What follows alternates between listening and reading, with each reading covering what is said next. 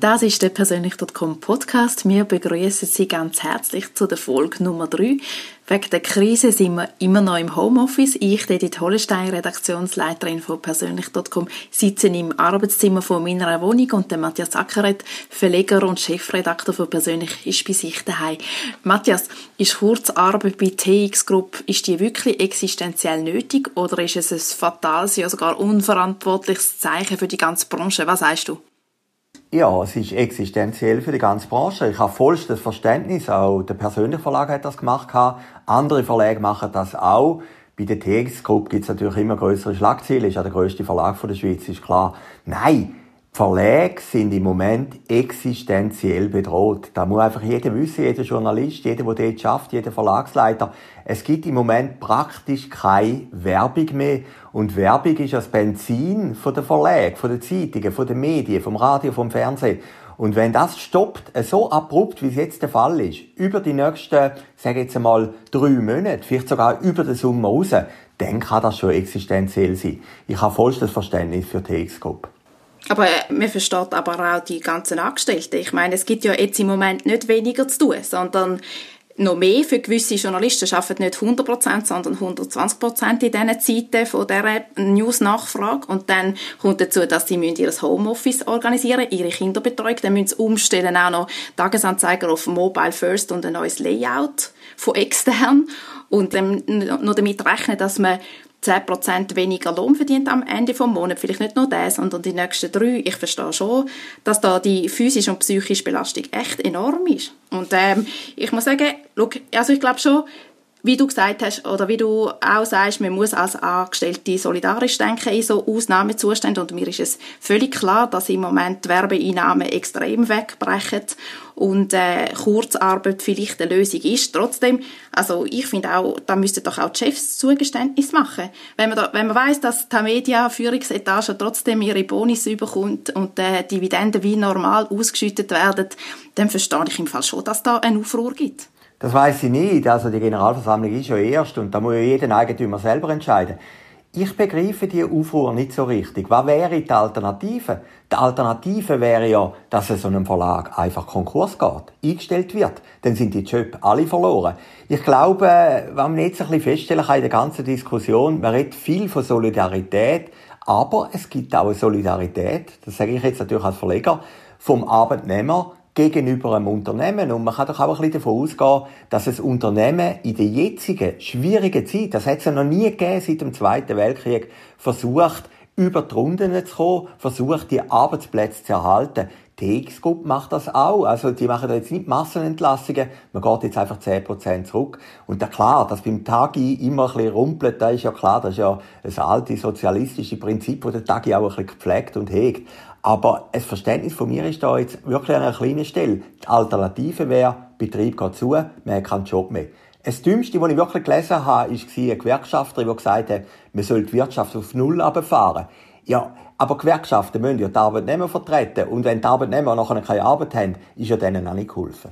Gut, das finde ich auch. Also man muss nicht jetzt irgendwie die Wirtschaft probieren auf Null abschrauben und es braucht eine Solidarität auch von den Arbeitnehmern. Aber trotzdem, es wäre doch ein positives und ein ermutigendes Zeichen auch, wenn jetzt zum Beispiel an der GV vom 3. April tatsächlich würden die Vorschläge von Syndicom, die sagen ja, 37 Millionen Franken Dividenden sollten nicht ausgeschüttet werden, auch die 8 Billionen für Vergütung für Geschäftsleitung sollte insistiert werden, 2 Millionen VR-Entschädigung. Ich meine, ob es jetzt genau die Grössenordnungen von diesen Beträgen müssen sein, das äh, sei dahingestellt, aber trotzdem ein Zeichen, dass auch äh, die Führungsetage mithilft, die Krise zu bewältigen.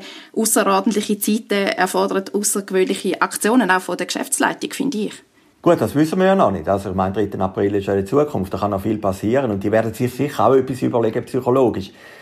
Schlussendlich ist natürlich dann gleich, der Eigentümer ist der Eigentümer und der entscheidet. Also, was TX-Group ist, das ist dann ihr Bier. Äh, ich nehme schon an, dass die ein Entgegenkommen bringen, oder? Von der Gewerkschaftsseite ist ja immer einfach, irgendeine Forderung zu erheben. Ich meine, die sind mit ihrem eigenen Geld nicht im ganzen Kampf hinein. Und, äh, wie gesagt, vielleicht hat sich bei mir das Leben auch ein bisschen geändert seit diesen fünf Jahren, wo ich jetzt Verleger bin. Aber ich habe großes Verständnis für alle Verlagshäuser in der Schweiz, die in dieser schwierigen Situation jetzt versuchen, über die Runden zu kommen. Äh, es ist wirklich nicht einfach und ich sage immer, das Persönliche ist ein bisschen der Mikrokosmos. Wir acht Leute, äh, bei uns widerspiegelt sich alles ein bisschen im Kleinen, was im Grossen dann passiert. Und ich sehe das doch auch die Verlags- und Werbebuchungen, die sind abrupt zurückgegangen und das wird auch anhalten bis in den Sommer rein, dann kommt Sommerpause. Also man kann davon ausgehen, dass bis in den Herbst rein optimistisch gerechnet kein normaler Verlauf ist auf der Werbefront. Und da muss natürlich ein Unternehmer, ob es eine Werbeagentur ist, ob es ein Medienhaus ist, schauen, dass der Betrieb auch in Zukunft wirklich überlebensfähig ist.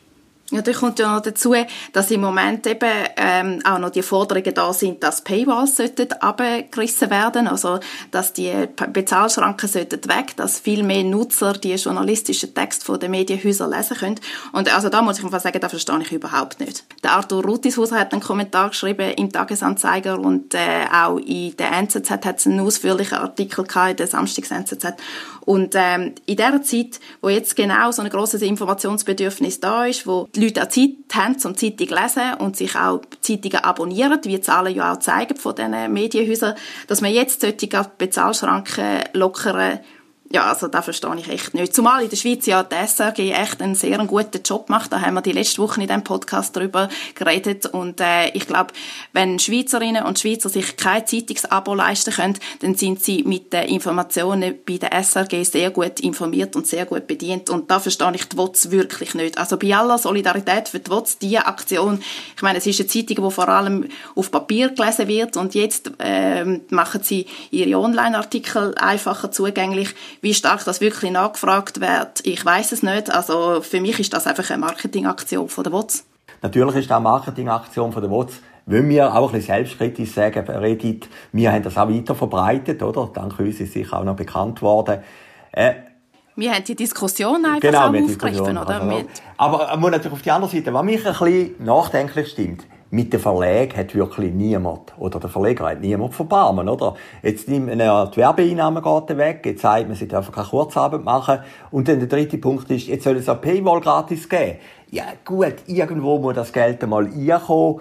Und äh, es zeigt sich doch ein interessantes Phänomen. Medien werden im Moment total genutzt. Also Tele Basel hat, glaube ich, fünf oder zehnmal mehr Zuschauer wie das sonst. Und auch bei anderen ist der Fall, bei kleineren Medien in der Schweiz. SRG hat Rekordzahlen, 1,5 Millionen. Online-Portal, mir auch. Alle profitieren von dem Boom.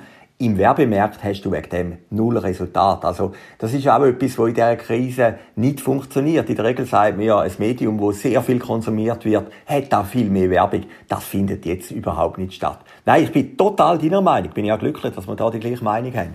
Paywall darf nicht fallen. Also, die Mauer muss nicht weg, oder? Da ist ja gleich noch etwas, wo die Verlage können Geld verdienen, wo es guten Journalismus machen, Tagi oder NZZ oder wer auch immer. Und das ist doch im Entscheid vom eigenen Verlag, wann er jetzt macht oder nicht. Wir haben in der Schweiz immer die Tendenz, dass jedes Unternehmen meint, es müsse einem anderen Unternehmen sagen, was jetzt das Richtige ist. Und dann gibt es noch eine positive News, eine erfreuliche Personalie von der letzten Woche. Judith Witwer, Chefredaktorin vom Tagesanzeiger, sie wechselt ja zu der Süddeutschen Zeitung. Das ist ein prestigeträchtiger Job. Ich äh, bin überrascht gewesen. und äh, das zeigt für mich auch, dass eine Chefredaktorin, notabene eine Frau, auch eine Karriere machen kann, wenn sie nicht vor allem nur viel scharfe und angriffige Kommentare schreibt, sondern auch andere Berufsauffassung hat. Also sie befähigt ihre Leute, treibt Digitalisierung, die digitale Transformation voran und ähm, ja, auch mit Blick auf betriebswirtschaftliche Kriterien. Das zeigt auch, dass diese Art von Berufsauffassung durchaus gefragt ist, sehr gefragt sogar, um man so kann im Journalismus Karriere machen Ja, herzliche Gratulation. Ich finde das sensationell. Das ist eine sehr angenehme Person, Judith. Und äh, jetzt hinterfragen, warum dass sie den Job bekommen hat, keine Ahnung. Ich finde es super und das ist doch auch ein Zeichen von einem Leistungsausweis. Es ist auch ein Zeichen, dass in der Schweiz guter Journalismus gemacht wird. Also, wir haben jetzt gehabt? Frau Wappler, die in Deutschland war, beim MDR, das war die andere Frau. Dann haben wir gehabt die drei Rogers. Der Roger Köppel, der bei der Welt war, der Roger Döweg bei der Zeit, der Roger Schawinski bei Sat1, dann der Rudi Matter war einmal Chef von NTV. Aber dann sind es gleich relativ wenig gewesen, die in Deutschland reüssiert haben. Der Herr Trevisan war Verlagsleiter bei der Frankfurter Allgemeinen. Aber es ist doch großartig, wenn Schweizer Journalisten in Deutschland Karriere machen. Also mehr kann ja eigentlich nicht passieren. Ja, es kann sein, dass die Kooperation zwischen Süddeutschen und Tagesanzeiger Tamedia noch enger wird. Die hat ja schon länger Bestand und ähm, kann tatsächlich ausgebaut werden. Dazu habe ich Judith Witwer gefragt. Sie hat aber nichts sagen, außer dass sie umziehen wird mit ihrer ganzen Familie. Sie hat ja zwei Töchter und mit ihrem Mann auf München, wenn es dann klappt und die Corona-Krise das Gröbste vorbei ist, dann irgendwann im Sommer. Ja, und Judith Witwer war auch ein Thema in der Kolumne von der NZZ am Sonntag. Dort schreibt ja seit neuestem der Felix E. Müller. Ich bin gespannt, wie er das macht. Überrascht gewesen, dass er dort anfängt.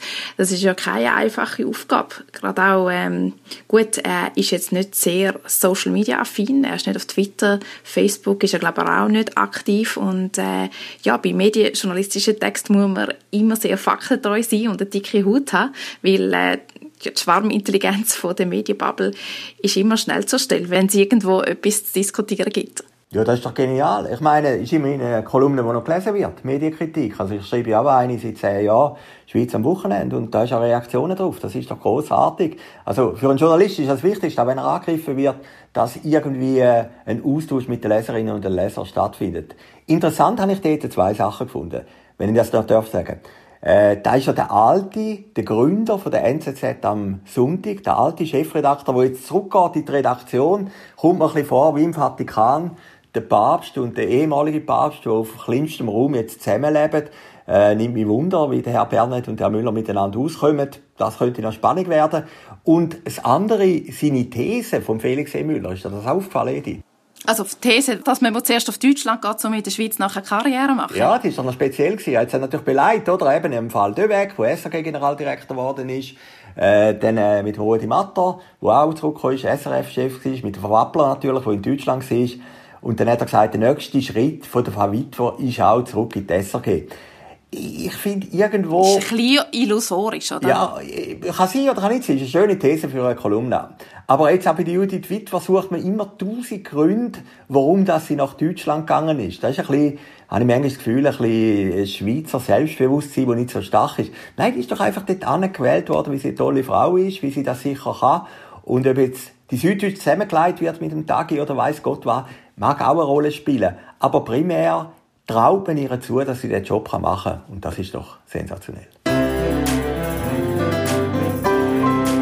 Das war es vom persönlich.com Podcast. Wir kommen nächste Woche wieder. In der Zwischenzeit lesen Sie die News auf persönlich.com, abonnieren Sie unseren Newsletter oder schalten Sie Werbung. Wir danken Ihnen und bleiben Sie gesund.